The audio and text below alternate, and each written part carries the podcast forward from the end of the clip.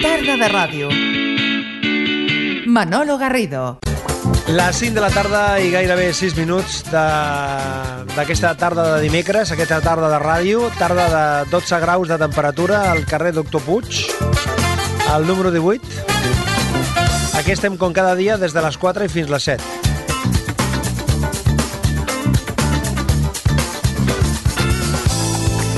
Ja tenim aquí el nostre convidat, eh, el, eh, sentat al nostre costat, a, a la dreta, geogràficament parlant, eh? A la dreta, després ja no sé si serà una, una dreta geogràficament parlant. Això li preguntarem. El nostre convidat perquè mm, tenim una, una persona que ha sigut proposta, ha sigut proposada per una altra persona que va venir fa unes setmanes aquí al programa. Tarda de ràdio. Hola, amics de Ràdio Sabadell i de Tarda de Ràdio. Soc l'Albert Malla. Fa algunes setmanes el company i amic Manolo Garrido va estar tan amable de convidar-me i compartir amb ell una bona estona de ràdio. I en aquell moment em va demanar una persona perquè fos el pròxim convidat. Jo immediatament vaig dir Josep Maria Francino, perquè, doncs, perquè li tinc un carinyo especial.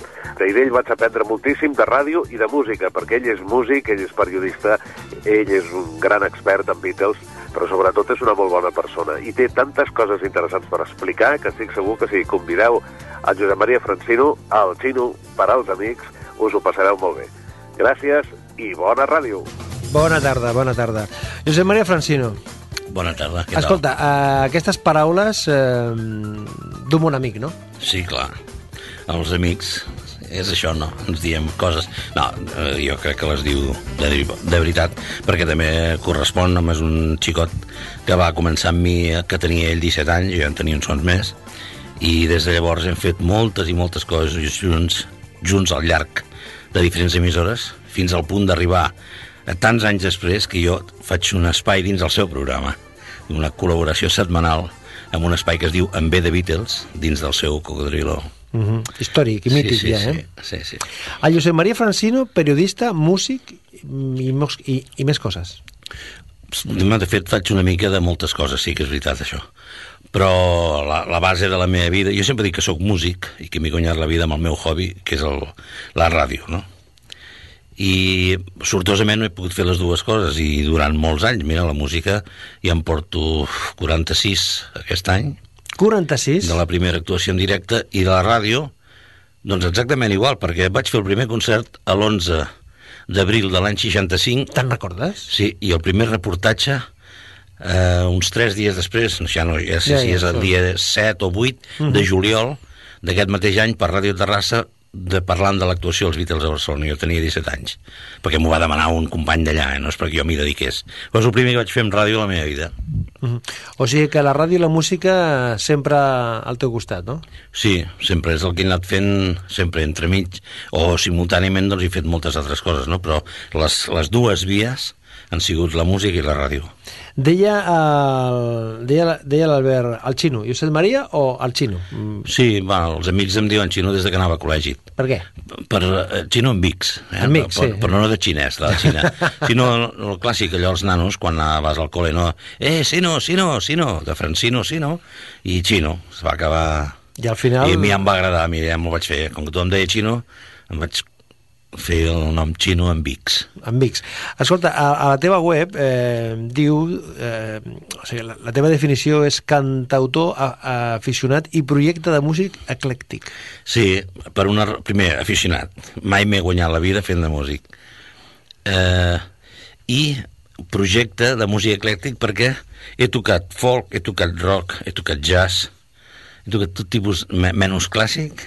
Ah, amb la guitarra, déu nhi havia fet un temps, però no he fet mai cap concert, això no. Però sí que he fet molts concerts de jazz, molts de folk i molts de pop, no?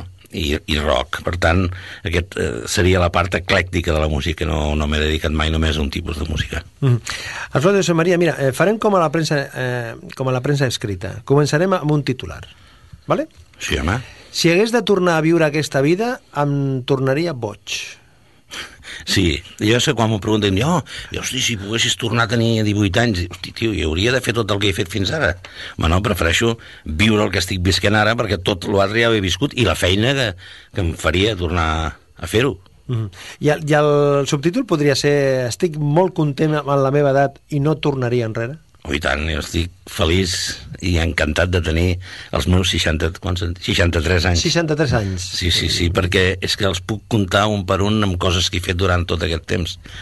Estic molt content, i més content d'estar aquí i, i parlar-ne, i, i amb ganes de fer-ne alguns més, perquè sempre et diuen, què vols ser quan siguis gran? A mi m'ho deien, jo deia, quan sigui gran vull ser gran. Mm. Ja està. No, no vull tornar a tenir 18 anys perquè amb l'experiència d'ara, allò que diuen molta gent, no, no. Jo vull ser el que sóc en aquests moments. Escolta, una persona que neix a, a Terrassa i que després, que la seva, una part de, de la seva activitat professional passa per Ràdio Terrassa, després en parlarem, eh, després acaba vivint a Sabadell. Això Bé, fa 26 anys. ho portes bé? Eh, et fan moltes bromes o ja... Sí, bueno, això sempre, això és molt clàssic. Jo, quan vivia només a Terrassa i que venia molt a Sabadell, perquè molt del cercle de les meves amistats són de Sabadell ja des de petits, perquè ens trobàvem a Mata de Pere, que era un poble on juntàvem les dues cultures. No, bueno, dues cultures.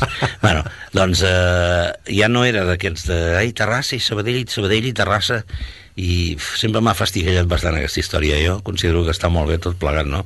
I que hi ha gent bona o dolenta o sombada aquí i allà i a tot arreu. Jo fa 20... Això, 20, aquest any farà 27, que visc a Sabadell. Bueno, visc mitja setmana aquí, mitja setmana a la Vall d'en Bas, que és on pago els meus impostos. I vaig per Terrassa a veure la meva mare, que encara viu allà. Eh, bueno, i sobrevivint, suposo. I jo em moc per tot arreu, i he viscut a Barcelona i he viscut a altres llocs. A més a més, ara, avi. Ostres, sí, tu, fa 15 dies. Sí, perquè la, eh, he de dir que la primera cosa que, que ha fet el Lluís Maria quan, quan, quan he entrat aquí a, a l'estudi s'ha tret eh, al seu iPhone i m'ha dit, mira, escolta, qualsevol es priva. Aquí que to tothom quan és avi o no sé què, pam, ja et venen amb la foto dic, ja, ja arribarà el dia que jo també podré fer-ho. I ara ho puc fer i per tant els pobres desgraciats que s'acosten a mi han de mirar la foto del nen és preciosa, eh? una foto, a més a més, que després m'has ensenyat una altra foto que ja li has posat una samarreta que posava... Bé, sí, que posa una samarreta dels Beatles, però també he d'aclarir que això va ser un company que li va arreglar amb el meu fill, Ah, vale. i el meu fill li va posar, el va fotografiar i me'n va enviar la foto. O sigui que no va, va ser sortir un, un... a, al Facebook i allò que passa ja, bueno, quantitat de- d'escrits allà, apa, que ja comences, no, jo només dient, no, no, no, no, que no l'he posat jo, que no l'he posat jo, però no em fa res, no, eh? està molt, molt guapo O sigui que samarreta. mm, content, no? A- Amb, amb, us con- Molt. contem a, a, això de ser avi? Eh, Sí, sí. Es veu molt la vida d'una altra manera, Josep Maria? O sigui, o sigui Sí, o no, no ho sé, hi ha una persona més allà. Sí. Però una persona, no, no una persona qualsevol, esclar. I més que res també la, veus el teu fill i la seva xicota i l'ambient, veus una fa, el que era el teu nen ara ja és una família i, i el maco és veure que estiguin bé, esclar, si no mal rotllo ser avi per això, però com que tot està tan bé i el nen també està molt bé i és molt maco Mm. Escolta, i clar, eh, has parlat abans de, del primer reportatge que vas fer a la ràdio, que va ser dels Beatles. Sí. Els Beatles, eh, sempre amb tu, tu amb els Beatles, des, de, des del minuto uno, allò que Sí, sí, sí, perquè a part de que a mi m'agradin, que això gairebé pot ser evident, no? I que sóc col·leccionista i que els he seguit i he fet molts programes i per tant, a part d'això, tinc a més a més el Sant Benito aquest de que mm, sempre que hi ha alguna cosa de Beatles i es necessita algú... El primer La referència sempre al Josep Maria. Jo, per això em fa tanta il·lusió quan puc anar als puestos a parlar d'altres coses que no siguin els Beatles, no? Que a mi m'encanta parlar dels Beatles, però és que al final la gent pot pensar no, aquest tio no sap res més que això o què? Monotema. Doncs sí, sí, té més, sé més coses. Sí, sí, bueno, però- he demostrat ara amb una sèrie per televisió que no he parlat mai dels Beatles i fa 3, 12 setmanes que va. Déu-n'hi-do. I, no, i tots són cantants d'aquí i coses d'aquí. No? Però necessàriament eh, de les cançons que has triat per, per il·lustrar aquesta conversa eh, hauria de sortir els Beatles i has, i has tret una peça de... Sí, sí, perquè a mi se'm va demanar coses que han significat alguna cosa que han sigut claus per mi. Home, els Beatles, per descomptat, són els que em van esperonar a tots els nivells a l'hora de, de voler tocar una guitarra, d'aprendre a tocar una guitarra, de fer un conjunt, en fi, em, em, em van donar ales, no? I l'Alma i l'Homin, per què? Per què aquesta cançó, Josep Maria? perquè volia triar una significativa dels, dels, primers, dels primers discos, no? perquè és el, el pop més, més adolescent. I jo crec que és una de les millors cançons que he fet mai a Paul McCartney. Vull dir, aquí després, doncs, com que s'ha fet tantes versions i tan diferents, doncs poder ser desvaloritzat una mica, però jo crec que és una gran balada d'amor d'adolescent a l'All My Loving. Close your eyes and I'll kiss you.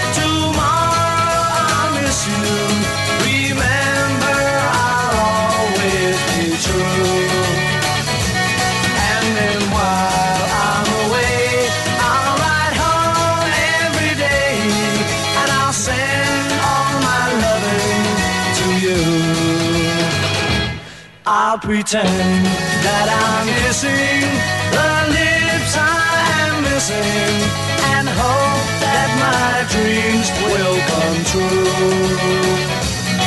And then while I'm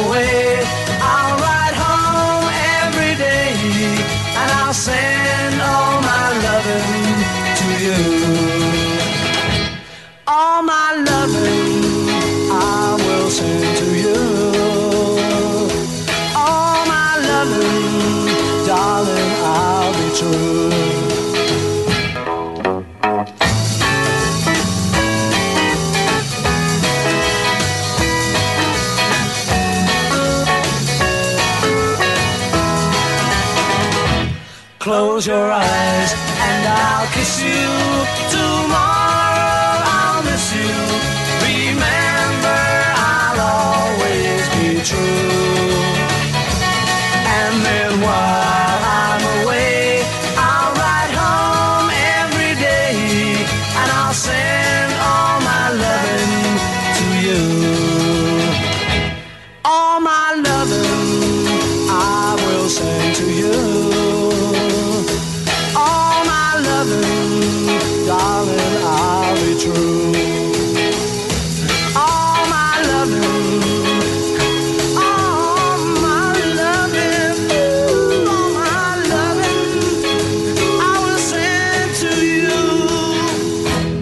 Suposo que després de tant, tant de temps i tantes eh, vegades que l'has escoltat i tantes vegades que les, les has cantat, eh, hi ha una sèrie de cançons, de, de cançons dels Beatles que te les saps de, de, de memòria, les tens eh, Sí.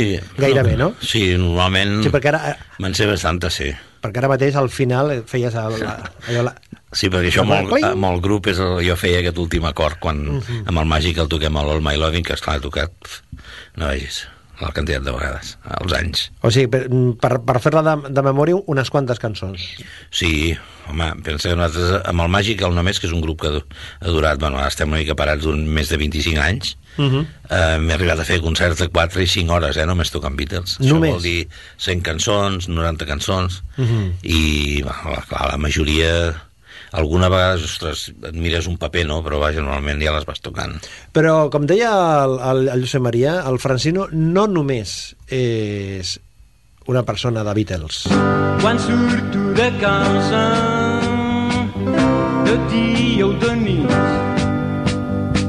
quan trec la mà fora sempre, sempre, sempre plou l'home del temps sempre diu que farà sol. Però quan jo surto de casa oh, merda que plou. Això sona eh, molt, eh, molt dels 60, no? Sí, mira, aquesta cançó va ser amb la que ens vam estrenar els Folls aquell 11 d'abril de 1965 a l'auditori de, de Ràdio Terrassa. És la primera cançó dels Folls. Està enregistrada anys després a l'estudi de Ràdio Nacional d'Espanya, un estudi mític al carrer, al Passeig de Gràcia Número de. Barcelona, exacte, número 1, eh, a on es havien fet enregistraments històrics, no? i on hi havia estat gent molt bona, però que per la modernització de l'edifici perquè també haurien de marxar, eh, el van enderrocar després d'aquesta gravació d'aquest disc. Era un estudi tot de fusta, segons un gran músic de rock americà, el Fito de la Parra, del grup Canet Hit, que els vam tenir un dia allà tocant, va dir, este grupo eh, mexicano, este de los años 50 en Estados Unidos, de- sonava, estava... I aquí ho vam gravar amb aquests... La guitarra sona ben bé Fender d'aquest- de la primera època, tot el sol vam fer molt així de, de com tocàvem als 60. L'home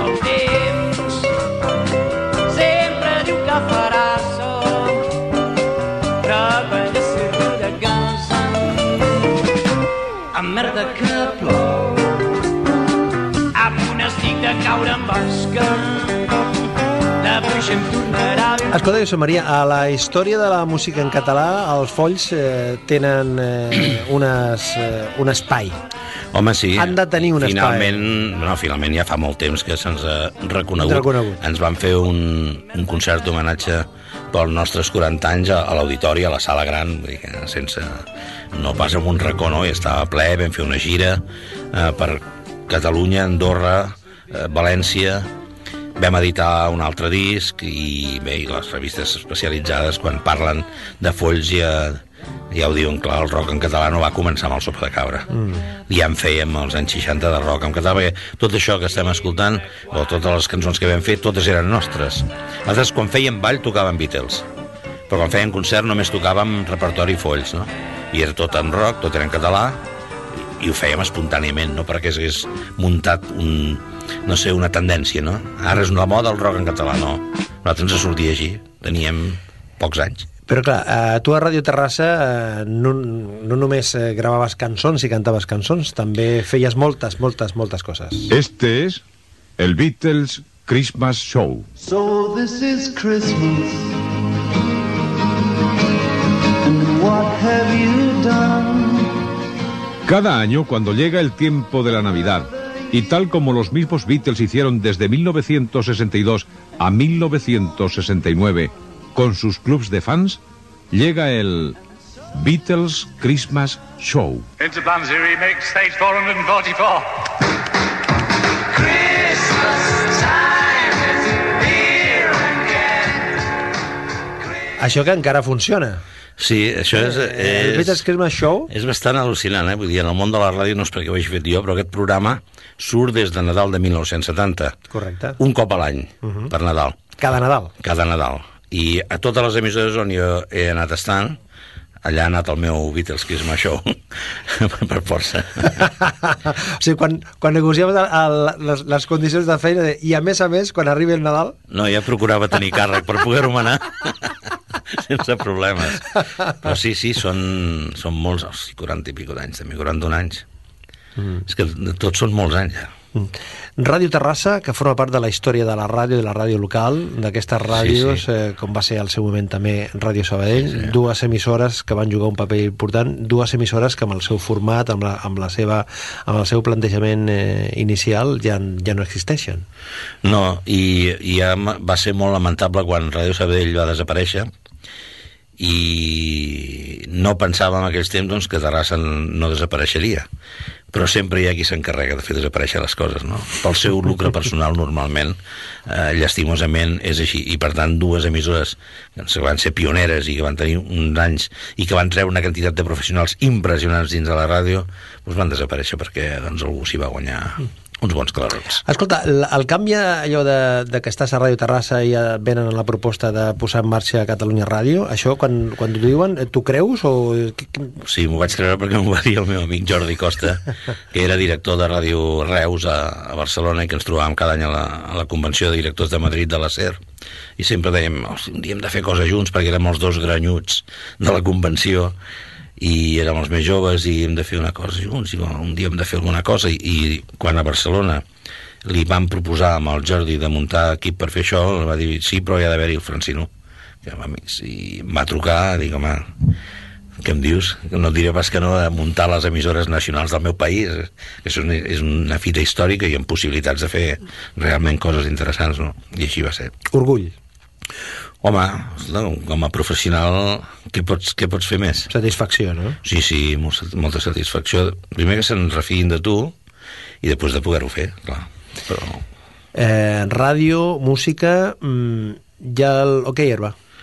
El que hi és molt important també per mi, per una raó. Jo sóc d'una família de Terrassa que érem jugadors de hockey. Uh, el meu pare amb els meus dos tiets, el meu cosí, el meu germà, jo, i això va per famílies Terrassa. sí, i ara ha canviat bastant, eh, perquè ara és més semiprofessional. Però abans, que era absolutament amateur, doncs ja mm, pel passadís de casa ja hi anaves amb l'estic quan començaves a caminar. I jo vaig fer la primera lliga infantil d'Espanya als 8 anys i no vaig deixar fins als 36. Déu-n'hi-do, Vol dir eh? que són, comptant un i l'altre, són 27 anys. No sé que són 27 perquè em van donar una placa commemorativa. Però eres millor jugador de bridge? No, no he sigut mai un gran jugador de bridge, però he sigut un jugador federat Mm. i he, he fet classes amb, amb gent que no en sabien, perquè amb els que no, saben no colaria. És complicat Però eh, aprendre... És el més complicat del món, és, el, és un joc que és tan apassionant que però és, és, és, in, és inacabable a la- a l'hora d'aprendre'n i més van canviant les convencions hi ha una bibliografia extensíssima Però és molt divertit. Jo vaig jugar al Mundialet de l'any 82, paral·lel amb el de futbol, i 170 parelles, i vam quedar entre els 60 i els 70, no me'n recordo quin, 60 i pico. Això va ser un gran èxit. Però escolta, Josep Maria, com, com tu fas per tenir temps per, per, per tenir tantes activitats? Perquè, clar, estem parlant d'activitats musicals, de, has tingut sempre en responsabilitats... O sigui, no, no, és que, no, no és que feies un programa a la ràdio, No. sigut cap de programes d'un munt d'emissores, eh, amb responsabilitat de, de... Has posat en marxa nous formats, és a dir, que no és una feina rutinària, és una feina de creació, de, de dedicació, de temps. Sí. Com tu has fet per, per, per tenir temps per tantes Jo i tantes coses? Suposo que anar- anar-ho inquivint. Jo, la veritat, també t'he de dir que si em miro la meva vida en, pres en perspectiva, uf, allò que deia, està boig pensar en tornar-la a fer, perquè veig tantes coses que dius, bueno, això com tu has anat combinant, no? Però sí, sí, n'he combinat d'aquestes i, bueno, moltes més. Aquestes són les públiques, no? No, hi ha altres de públiques, som públiques. altres coses, he fet composició de música per pel·lícules. D'això en parlarem ara. Sí. D'això en parlarem perquè, a més a més, eh, tens eh, quatre premis. Sí, Quatre premis, eh, sí. quatre premis nacionals. Nacionals, no? sí, sí. Perquè això de, de, de fer música per una pel·li és més complicat fer, que, que fer una cançó que, que expliques una història en dos, tres, Sí. dos tres minutets i punto, no? Per mi sí, perquè jo per les, per les pel·lícules que he musicat he fet música per pel·lícula, no he fet cançons. A vegades una, ara es posa molt cançons a les pel·lícules, no? I jo he fet música, música, o sigui, agafar el guió tècnic Sí. i després veure les imatges i composar, segons el que estic veient, una música que acompanyarà les imatges i els actors o actrius, no? Clar, això és diferent. És, és, més, és més difícil en el sentit de, de la creativitat és més, Però, esclar, més ha de, complexa, ha de no? descriure. Ja, escoltes això... Això aquí doncs hi ha una noia que té una certa angoixa de memòria per, pensant en un amor i està sola i va pensant, se, se sent la seva veu com pensa està asseguda amb una copa de conyac clar, aquí. Després ja vindrà un tros de música més excitant que és quan ella li ve l'explosió. Però de moment doncs fas una cosa, aquí era un melotron una guitarra acústica. Això m'agrada perquè fa tants anys que està fet que ja no penso que és meu. I llavors m'agrada com sona. Ho sento molt, no és per però amb això vaig fer l'any a finals dels 70 potser perquè el disc aquest el vaig editar el 85 i esclar fa dies d'això també tot fa dies Tot, tot, tot fa dies. Després, clar, arriba un moment... O sigui, després, suposo que eh, quan escoltes una cançó que no està feta per tu, t'agrada més o t'agrada menys, però li dones eh, el valor que té, no? El, el, el valor de la, de la creativitat, Sí, no? jo suposo que les persones que fem el que sigui, quan una altra persona fa el que sigui que tu també ho fas, tens més punts per, per valorar una mica també, no? Perquè saps l'esforç que costa, saps com es fa, i sí, sí, esclar, jo no m'escolto la música normalment d'una manera absolutament escèptica i normal. Eh, sempre vas buscant aquella, i això i té allò altre. A més a més, també has estat molts estudis de gravació, saps les coses que es fan que la gent normalment no sent, però que serveixen per acompanyar, i però tu sí que ho saps. Once upon a time, you dressed so fine, do the bump to dime in your prime.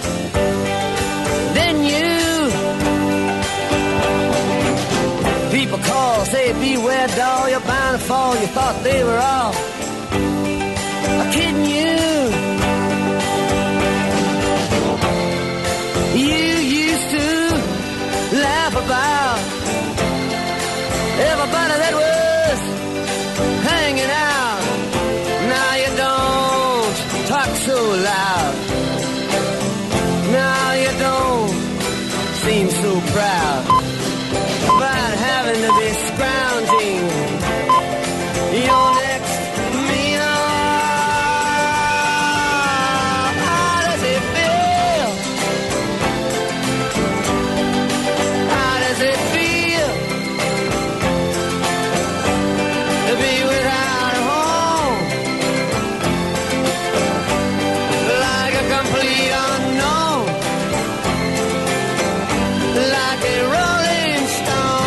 El Bob Dylan, eh, especialment aquesta cançó, per al que representa el Dylan, per al que representa la cançó?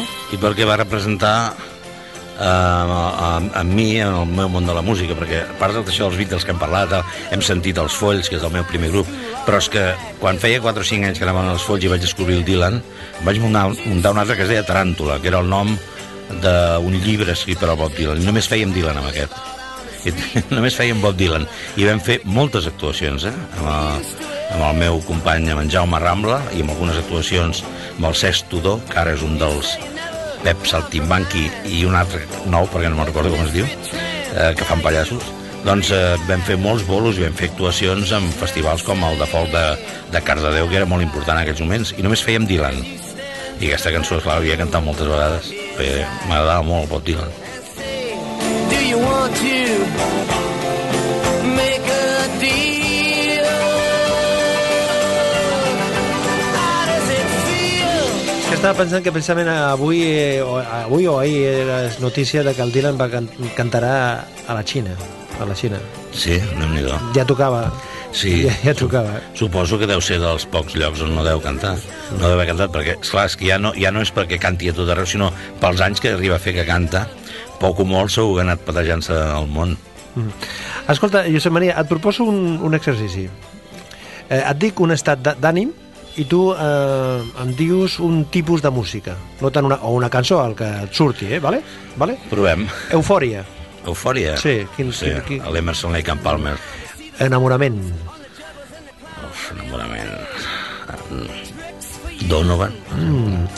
tristor, Ostres, no sé. És que el, el Donovan també és tristor, però vaja, no sé, no sé amb quin disc és la tristor, ho trobo tan trist. Mm. i la tranquil·litat, La Enya. sí? L'Enya em dona, em dona atmosfera, em dona relax.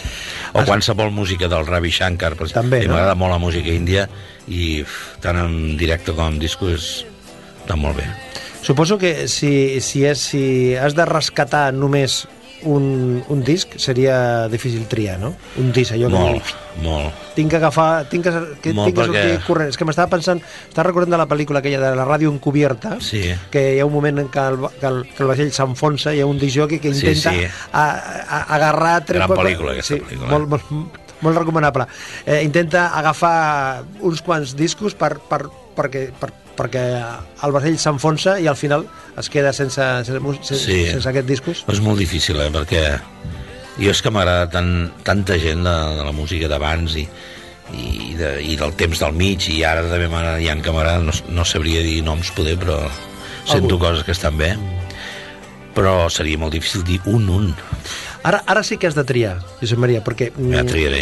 perquè te, tenim dos cançons de les que has triat tu, però només tenim temps per escoltar una. A l'Imagine de Lennon o la guitarra d'en Serrat. Mira, doncs, eh, l'imatge ja sabem Com és? com és i, i sabem el que és i que malauradament sigui vigent encara a dia d'avui. Però Serrat, abans de que gravés, bé, vaig actuar amb ell llavors aquí a Sabadell, eh? I vas cobrar més. Sí, I vaig vas cobrar més. Vas cobrar Eh, més. Els Folls i Joan Manel Serrat, aquí. Els Folls van cobrar 3.000 peles i ell van cobrar 1.000, perquè el, els jutges cobraven 1.000 peles. Però el Serrat venia molt amb una llibreria a Terrassa on ensejàvem els folls, el sòtano, i a dalt hi havia una llibreria que la portava la Núria Batalla, que després va ser més de 25 anys mànager del llac. I allà doncs venien artistes i coses. I un dia va venir l'Enric Barbat amb el, amb el Joan Manel Serrat, que era, feia la Milimbella Castillejos, això. I va cantar la guitarra. Hòstia, allà, allà, les noies, en fi, no vull dir res perquè seria ofensiu, no? Segurament. Però els nois també, eh? També, també. Al·lucinar pepinos d'aquell tio. Pues mira qui ha sigut. I aquesta, la guitarra, o una guitarra, que és com es diu realment, jo el trobo de lo més sensacional que hagi fet mai.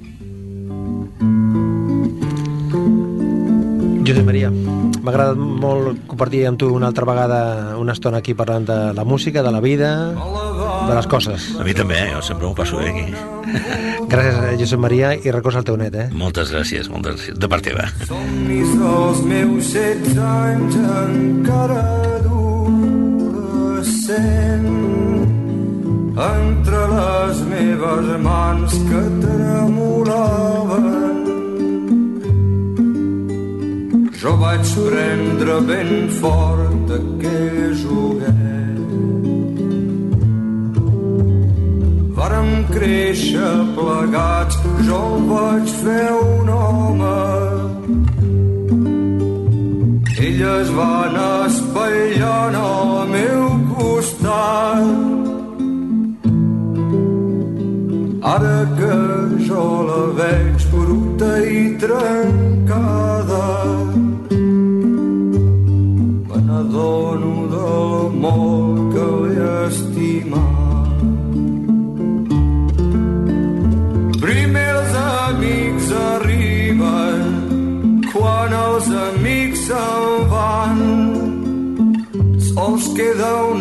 guitarra per fer de companyant.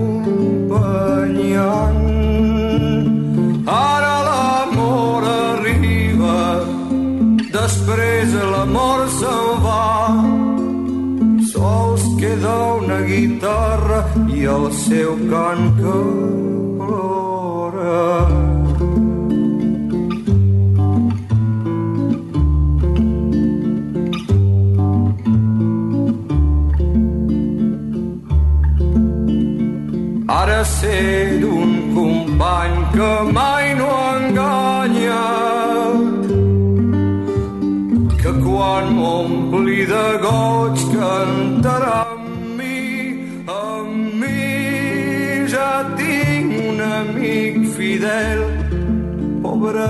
guitarra.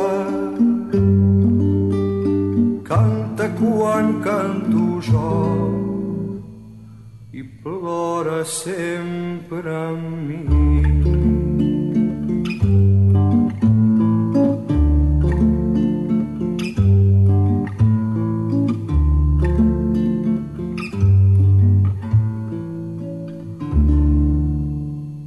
Tarda de ràdio. Manolo Garrido. Ràdio Sabadell.